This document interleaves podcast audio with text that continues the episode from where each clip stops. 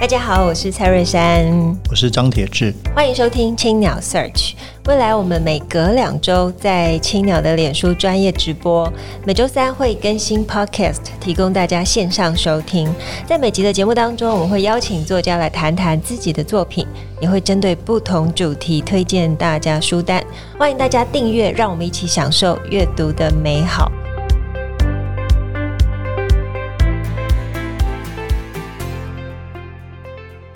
各位听众朋友，大家好，我是蔡瑞珊，我是张铁志，欢迎收听青鸟 Search，今天是节目第一百一十七集。那本集是青鸟 Search 跟二零二二台湾文学奖经典奖合作。那我们每隔两周都在青鸟的脸书，还有台湾文学奖 Online 二零二二脸书专业直播。那我们今天呢，很开心，很荣幸可以邀请到哦、呃、得奖作品《流氓王幸福》的作者张娟芬来跟我们分享这本这部作品。哦、呃，老师好。主持人好，大家好。那我们先请呃老师跟我们分享得奖感言好了。从天从讲从讲一下那天的得奖感言吗？对对对，okay. 呃，知道得奖非常惊讶，因为我是从事 face 运动的，我比较习惯坏习惯，好像好习，嗯、我比较习惯坏消息。嗯，好消息来的时候让我非常惊讶。那我觉得这个书会对于王信福的救援运动来说，当然非常重要。这也是一开始写书的初衷，就希望透过一本书的方式，能够让更多人知道有这个案件。那让我另外惊讶的一点就是，呃，这本呃这个这个得奖的消息，我觉得对王信福本人来说，哎，也是有意义的啊。我本来没有特别想到，因为毕竟他是一个关在遥远的看守所里头的人，然后呃，他当然也不属于我们所习惯的这个艺文界。嗯，可是我发现从今年奖的这个入围消息公布之后，他就非常的注意这个消息啊，他很开心，对。然后他很快的就立刻写信告诉我，他知道入围了。是，然后得奖以后，他也很快的写信恭喜我。嗯、啊，那这点让我很惊讶，因为在关在看守所里面，其实他整整个的讯息流通是非常不方便，他又不能上网，对不对？对。可见他就真的是非常非常注意这个这个东西。嗯。好，那我觉得呃。呃，当然，对于关在看守所里面的来说，对于对于王信福这样的人来说，这一点也许在我们看来是小小的支持，可是可能是他仅有的支持啊，然后是对他是非常重要的，这个是得奖非常开心的事情。对，因为那个呃，虽然娟芬说这个过去比较喜欢坏消息，但你的写书通常是好消息嘛啊，像你杀戮前呢也再版了几次，那个因为对很多。听众朋友，我其实我是很希望更多人可以知道，所以可能很很多人还不太理解刚刚所谓救援王幸福，所以可不可以先破题？何谓流氓？嗯、何谓王幸福？嗯，好，诶，先从王幸福说起好了。他是一九九零年的一个案件啊。是。那呃，这是一个卡拉 OK 里面呢，呃，这天晚上有一个年轻人开枪打死了在场的两个人。哈，那这个年轻人只有十八岁。然后这，但因为这年轻人也不认识被害的这两位，所以当然呃，继续就追查说，那他这个年轻人有没有背后的主使者？嗯，那在场有两个嫌疑犯哦，因为有两位角头，哈，嗯、那王幸福是其中的一位，好，另外一位叫李庆林。嗯，那最后呢，法院就认为说啊，王幸福一定是背后的这个指使者，嗯，啊，所以王幸福是因为这样，然后被判死刑定谳的，嗯。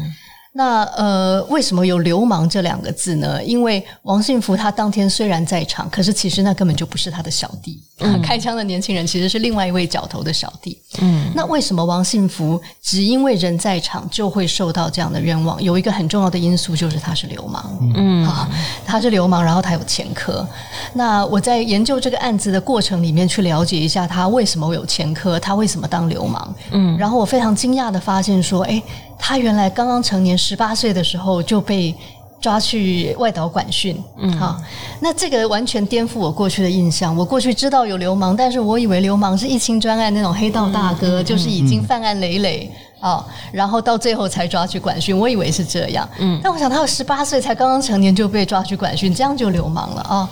那这个是让我对他的人生有一个非常非常呃这个一个惊讶的起点。那我很想了解。那到底是在什么样制度下，这个人会变成流氓啊？所以呃，这就这就呃，为什么我在写这本书的时候，其实不只是处理到王幸福这个案件，也处理到流氓的的这个历史元素，尤其是跟威权体制的关系。对，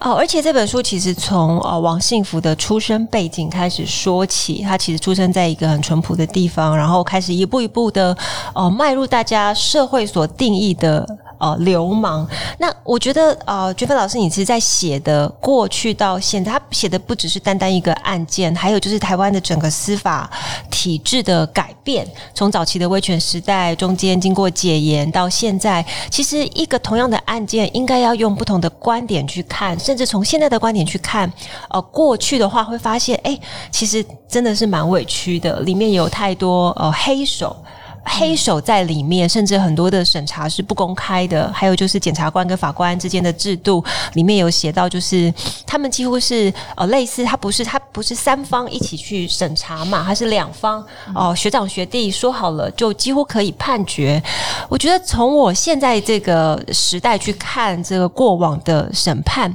觉得不可思议耶，就是很难想象。哎，我们现在这么民主的社会，在过往是这么常会有人说威权威权，你不知道那个威权是是这么样的威权，蛮可怕。所以，娟芬，你想在写这本书的时候，呃，是不是也是希望可以让呃社会大众，像比方说现在更年轻的读者，可以去理解他们的故事，甚至是进而可以替他们出声？嗯，哎，我觉得瑞山说的很好，就是我觉得这本书有个想法是用现在的眼光去看过去啊。嗯，那大家常常很容易的觉得过去有任何的错误，但那都都已经过去了。嗯，好，会认为说哈，以前的司法可能不好，但现在的没有问题。嗯，那王信福案是一个反证。王幸福案其实他是二零一一年才定验的，然后因为他这个一九九零年事情发生之后，他逃亡很多年，因为他就知道法院就是会认为他是流氓嘛，哈，所以他不认为他在法院会得到一个公平的审判，所以他逃亡很多年。那最后定验的时候是二零一一年，这个二零一一年你听到这个年份的时候，觉得跟现在没有差很远嘛，哈。但是事实上，即使司法在这个过程中当然有很多的进步，可在王信福的案子里面，我们很遗憾看到说，他的案子其实都在承袭过去的错误。我们对司法最大的期待就是说，不是三级三审吗？哈、那应该要后后面的审判在审查前面的这个判决的时候，一定是把可以把错误挑出来。嗯，但事实上，王信福的案件就证明并不是这样。嗯，好。那呃呃，举例来说，因为王幸福逃走的缘故，所以这个涉案的年轻人他其实一九九零年就接受审判，嗯，啊，然后到一九九二年就年轻人就判死刑，然后就执行了，好。那王信福逃走很多年以后，他二零零六年才被抓到，嗯、所以王信福的审判是二零零六到二零一一这一段。嗯，那当王信福审判的时候，其实呃过去的这个年轻人已经早就枪决了嘛。嗯，那为什么把王信福判死刑呢？一个最关键的证据就是当初这个年轻人指证他。嗯，好。那但是呢，呃，他就是一九九零年这个在警察局所做的一份笔录，嗯、然后这个年轻人所做的笔录自己是前后矛盾的，他不断的改变，嗯、然后他也跟现场其他的人所的讲法也是互相冲突矛盾的。那这样一个漏洞百出的一个笔录，到了二零零六年王幸福的审判里面，还是被拿来当做把他定罪的这个证据。嗯。那其实按照我们现在用现在的这个司法标准，会说每一个人都是要出庭，呃，你要出庭作证，要接受交互诘问嘛，就大家在英美法庭戏里面看到的那种啊，就是检方可以问问题，辩方可以问问题，可以异议哈，嗯，那就是用这个交互诘问的形式，让真理越辩越明。这样有人说谎的话，诶，当场被问就问出来了嘛，哈。那王信福这个案子里面，这个年轻人老早就已经呃死执行死刑了，所以他当然没有出庭接受诘问。好，那照理说，这个时候我们会说，哎，那你这样子，这个警询笔录是根本不可以拿来当证据的。嗯，但是在王幸福的案子里面，我们就看到仍然继承了过去的这个错误。那王幸福的判决其实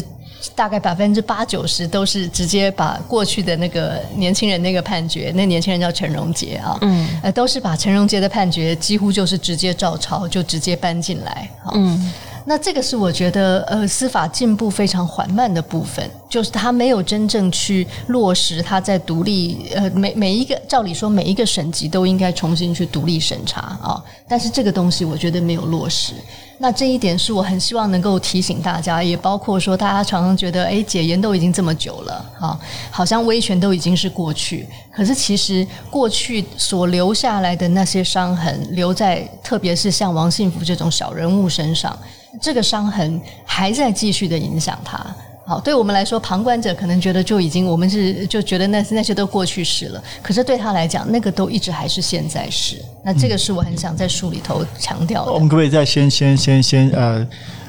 介绍几个事实，就譬如说，从二零一一年到现在发生了什么事情，他为什么还没有判死刑？那显然是出现很多问题嘛，可不可以跟大家介绍一下？嗯，呃，他从二零零六年接受审判到二零一一年死刑定验，那死刑定验以后，呃，其实就一直处在一种很恐怖、脆弱的状态哈，因为这个时候他跟死亡中间只有一张纸的差别。嗯，任何时候法务部长如果认为，诶，他想要执行死刑了，他就签这个死刑令，呃，王信福就会被执行了。嗯，好。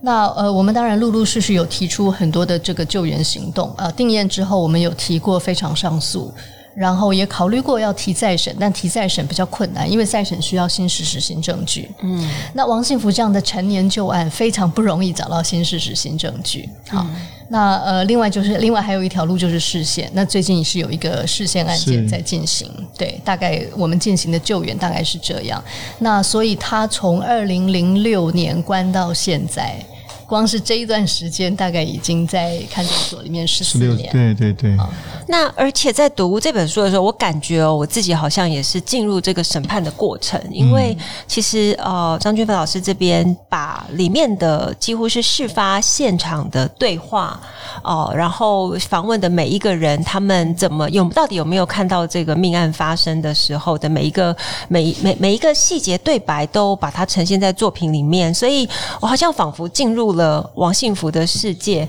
那我想问一下老师，就是你这个这一段其实啊、在田野调查上面蛮厉害，就是到到底怎么样取得这些这么多年以前发生的一些证据，然后以及怎么跟王幸福联系上，并且怎么取得？你可以说他现在是非常脆弱的，他的信任，然后他愿意去去坦白他过去就是所面对的人生，嗯。呃，其实确实这个案，这我们在谈一个司法案件的时候，查证的部分是最关键的东西啊。嗯那我向来会比较依赖卷证，而不太依赖去访谈当事人。嗯，啊，因为这样子的案件，我们都可以理解到，说这个有利害关系相关的人，他会有有最大的动机要说谎话。嗯嗯嗯。所以不管是王信福本人，或者是其他涉案的人，啊，我大概都是抱持同样的心态，嗯、就是说，如果我去访谈他，多半我希望谈的可能是他的生平啊，或者是就某一些细节去做确认。那真正怎么样？让怎么样帮助我理解这个案件，其实是靠卷证，嗯，所以我花最多的时间在处理这个案子的卷证，嗯，那呃，举例来说，呃，我我在这个书里面有一个章节是在讲重重建警。检警办案的心理现场，嗯，我们现在知道的重建现场，我们知道多多半就是枪击案现场哦，去看这子弹从哪里飞到哪里，嗯，那是重建一个物理性的现场，嗯，可是我想重建一个心理现场，就是说很多人会问说，那警察跟他没有仇，为什么警察要冤枉他？嗯，好，检察官跟他没有仇，为什么就是要冤枉他？嗯，那所以我想要回到那个办案的心理现场，就他们到底怎么想？哦，他在他怎么样想，然后在哪一个点上面他想歪了，想错了，哈，从那里出错。那为了要重建这样心理现场，呃，大家可能直觉会觉得说，那去问警察，可是其实实际上也不可能啊。一方面时间很久远，二方面警察在这里面可能也有他的利益，嗯，交交缠在里面。他当然不希望说他当年办的这个案子最后最后被发现是冤案，嗯，啊。所以最有用的其实是我在卷证里面读卷的时候，我把它做非常细节的这个大事记，就是几点，呃，就是警察。呃，什么时间先问哪哪一个证人？什么时候问哪一个证人？然后他们的证词是什么？好，这样的过程是警察在接收这个资讯的过程嘛？然后我们会发现说，诶，警察呃不断的向这个卡拉 OK 的老板施压，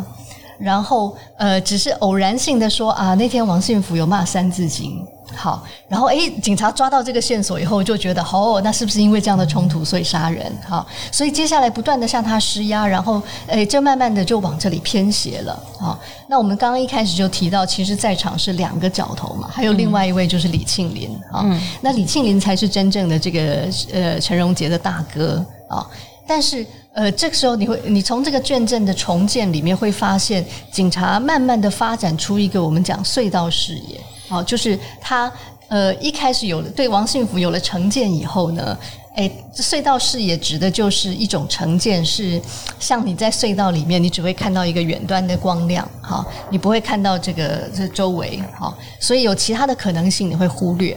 那警察的办案，你就会发现是这样，他一开始全部都问，可是问到一个问到这个，发现王信福有讲三字经，然后可能他查了，发现王信福前科累累，好，诶，然后从此之后，所有的问题都锁定在王信福身上。那即使其他九客其实也有讲出这个，另外李庆林呃有呃事前看起来好像是有跟这个年轻人在场外谋议的状况，嗯，但是这个情形呢，哎，你就发现警察在后续的笔录里面完全没有去问这一点，嗯，哦，那这个就很明显是一个这个出现隧道视野，此后就会越陷越深，嗯。哦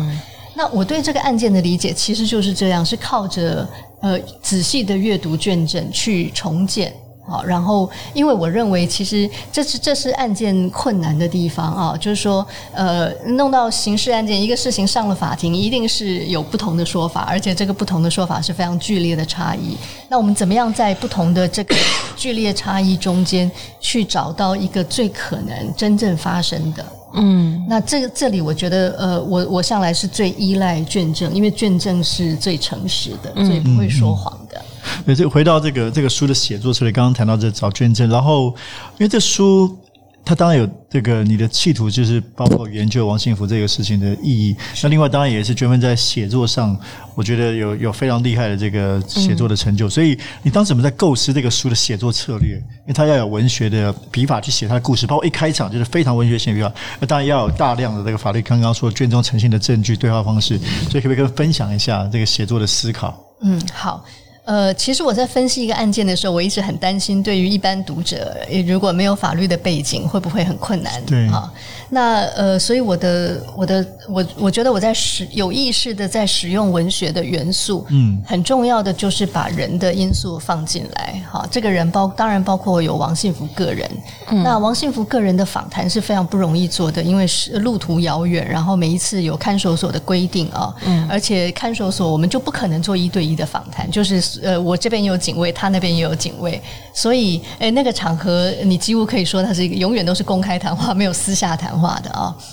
那呃，后来我从他的家人入手，诶，发现他妹妹是一个很好的一个切入点啊。嗯那所以我就呃，我就把他的这个妹妹的部分，其实呃，当做几乎也是另外一个主角了。嗯，我希望这个妹妹的角色呢，可以呃，一方面她用一个妹妹的眼光看哥哥，在回忆童年的经验，然后呃，用她的眼光来看王幸福。另外一方面，我觉得他是这个时代里面的一个，就是说，呃，他他是这个时代里面的某一种见证啊。嗯，我猜想读者一开始在接触这个案件或者接触这本书的时候，会觉得说，可是王信福到底是不是冤枉的？嗯，好，会有这个疑问。好，那所以需要用用他妹妹的这样子的一个角色，有点像一个中介。好。用他的眼光来，呃，旁观的看到说，哎，这个戒严时期的制度上面有哪些的问题？好，所以呃，就用一些人的因素。那包括呃后面的有几张，有一张呢，呃，是从比较从呃 focus 在这个卡拉 OK 店的老板，对啊，因为他他其实是蛮关键的人，就是为什么会呃这个这个案件为什么锁定王幸福，很可能一开始就是他无心的说，哎，王幸福在场有骂三字经，从这里开始。可是这个人呢，他自己本身是也是一个有前科的人，嗯，好。然后在具体的这个这个笔录里面，你可以看到，哎，警察开始问他说：“你是不是有前科？”嗯，然后你前面，因为他前面是无期徒刑啊，嗯，那所以如果他现在再被指控一个新的罪行的话，他必须回去把那个无期徒刑的刑要服满。嗯，所以这是对他来讲是非常严重的，因此，哎，这个人心心中一定是受到非常大的威胁啊。那所以他就，哎，后来他就改口了，后来他就开始，呃，开始全部都说是王信福不好啊，嗯，开始说王信福塑形不良什么什么的，好。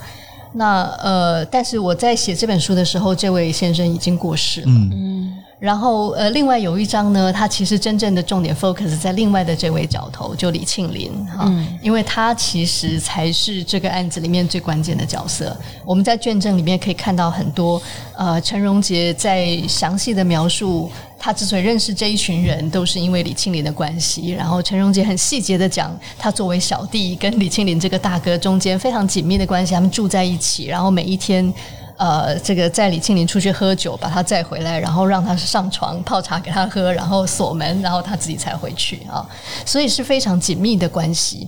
那呃，李庆林当然我们也呃，我作为一个一个书写者是没有管道可以找到他的。那我们也可以料想得到。呃，他也是这个案件重要的关系人，所以大概不太容易从他嘴里问出呃真真实的意见，哈，嗯，所以这个部分也是就这个卷证里面的资料，然后把它呃把它综合综合成的。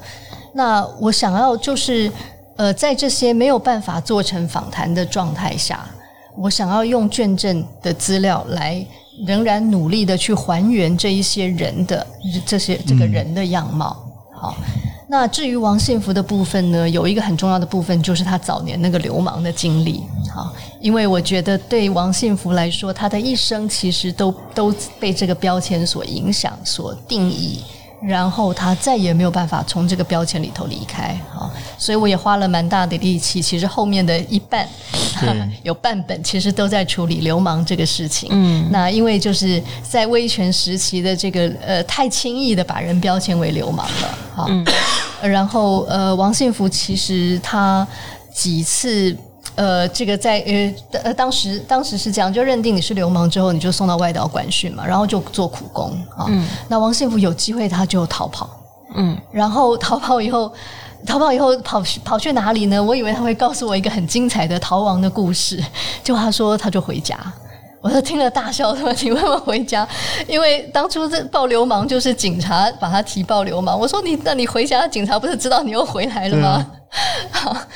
他就说。呃，我也不知道要去哪里啊，好，也没有地方可以去啊，啊，他说我我那时候只是想说我不要被人家这样关着，嗯，可是跑出来以后要去哪里，呃，根本没有地方去，所以也就只能回家，嗯，好，那我听到他讲这个的时候，我是非常，呃，那那个那个东西让非常触动我，因为他。他讲这个，其实就说明他跟我们想象中的流氓完全不一样。嗯、我们流氓那个流就是到处流窜，对不对？对 他就是到处都有人脉，所以他到处躲，然后你都抓不到他嘛。可是这个十刚刚满十八岁，他根本没有任何人脉，他明知道回家会被抓，但没有地方去，还是只要回家。他根本没有任何的流动性可言，根本就不是流氓啊。那 我觉得这个其实这个插曲是。呃，真的非常精确的定义他的一生，因为这就是他的第一个前科。嗯、他第一个前科就脱逃罪，就是因为他被抓去当流氓，然后从那个管训队里面逃走，这样就是脱逃罪了。好，然后好吧，他呃脱逃罪，然后他抓去关，关完以后呢，继续去管训，管训以后他又逃走。好，然后诶又脱逃罪，又抓回去，因为还是一样没地方去嘛，还是回家。每一次回家大概呃一一个半月、一个月这样就被抓了。好，然后第二次脱逃罪，诶，这就是累犯了，加重其刑。嗯、好，此后等到他终于呃，然后一样嘛，又又又重新是这个循环啊，监狱，然后再去管训。嗯，那那个年代的管训是没有期限的。嗯，好，它可以永无止境的，因为它可以不断的延长。好，所以。这可以想象为什么王信福会逃走，因为他才十八岁，他就被抓去管训，这等于是一个无期徒刑一样，哈，难怪他要逃走。可是这这这逃走就是一个他累积前科的开始。那在那个年代，当他终于自由了，哈，终于就是所有的牢都做完了，然后所有管训也做完放出来，其实这个时候。他的选择不多了，嗯，他除了当流氓，真的没办法，因为那个年代，其实那个呃，我觉得管训这件事情最恐怖的就是说，当你好你结训的时候，那他就把所有东西还给你，可是身份证不还，嗯，好，身份证呢，他会问你说你要回去要住哪里，身份证直接送到那个管区派出所那里，所以你回去以后去跟管区警员报道，继续被监管，对。对，嗯，那那个年代其实对于更生人是非常严厉的歧视，嗯，啊，即使我们知道，对于即使是到现在对更生人可能还或多或少还是有残留的歧视，更不要说那个时候了。所以这就是他为什么真正变成流氓，因为他先被国家贴了一个标签，然后这样累积了前科以后，这个社会上其实已经没有他容身之地，他不当流氓是没有其他的出路的，好。那这就是为什么他后来会再继续再累积了一些前科，所以呃，所以其实这本书啊，呃《流氓王幸福》哦、呃，其实他就在开头就已经做了破题，流氓影响了他的一生，然后他便永无翻身。嗯、那不过啊、呃，因为有这本书啊、呃、的写作，所以就像呃老师你在得奖感言里面说到的，文学一定有这样一个意义，就是去关注那个被时代绊了一跤，因此没有办法到今天的现场来的人。我想文学的写作哦、呃，能够让更多人去醒思。这个社会或这个司法现况，或者是从而给一个呃不应该得到这样待遇的的人一个新的机会，我觉得它的意义又更为深远。哦，非常非常重要。那这边也就欢迎大家可哦可以去读这一本书《流氓王幸福》，嗯，然后并且非常非常推荐，对，并且给王幸福更多一点的呃关注。好，那这边也请娟芬跟我们分享一下最近在读什么书，推荐一本书给青鸟 Search 的听众朋友。好，我最近在重读卡夫卡的《审判》，嗯，是经典了，但是重新再读，永远都会有不同的意义。那我觉得他最有意思的就是他写了一个超荒谬的这个这个法律的整个法律的系统都是彻底的荒谬哈，嗯、呃，包括他去找人，呃，他起先觉得说自己明明就没有犯任何错。呃，然后他也很奇怪的，并没有被抓到。然后，总之每一次你期待说他应该要上法庭了吧？可是那个 那个法庭就会整个变成一个荒谬的场景哈。从所以他的关于他的审判其实从来没有开始过。然后在书的结尾，那个审判忽然的就结束，他就已经被执行了。那从所以从头到尾整个书读完，我们不知道他犯了什么罪，然后没有那个真正审判的过程。但是有一个形式上的整个的法庭，也形式上也有法官，然后也有任何所有周边的人，但是全部会。用一个非常荒谬的方式组合起来。那呃，我在我从二零零三年左右吧开始，就是一开始接触苏建和案，然后一直到现在呃处理到王信福案，在这个时间点上来看卡夫卡的审判，完全完全能够有深一层的体会，所以很推荐给大家。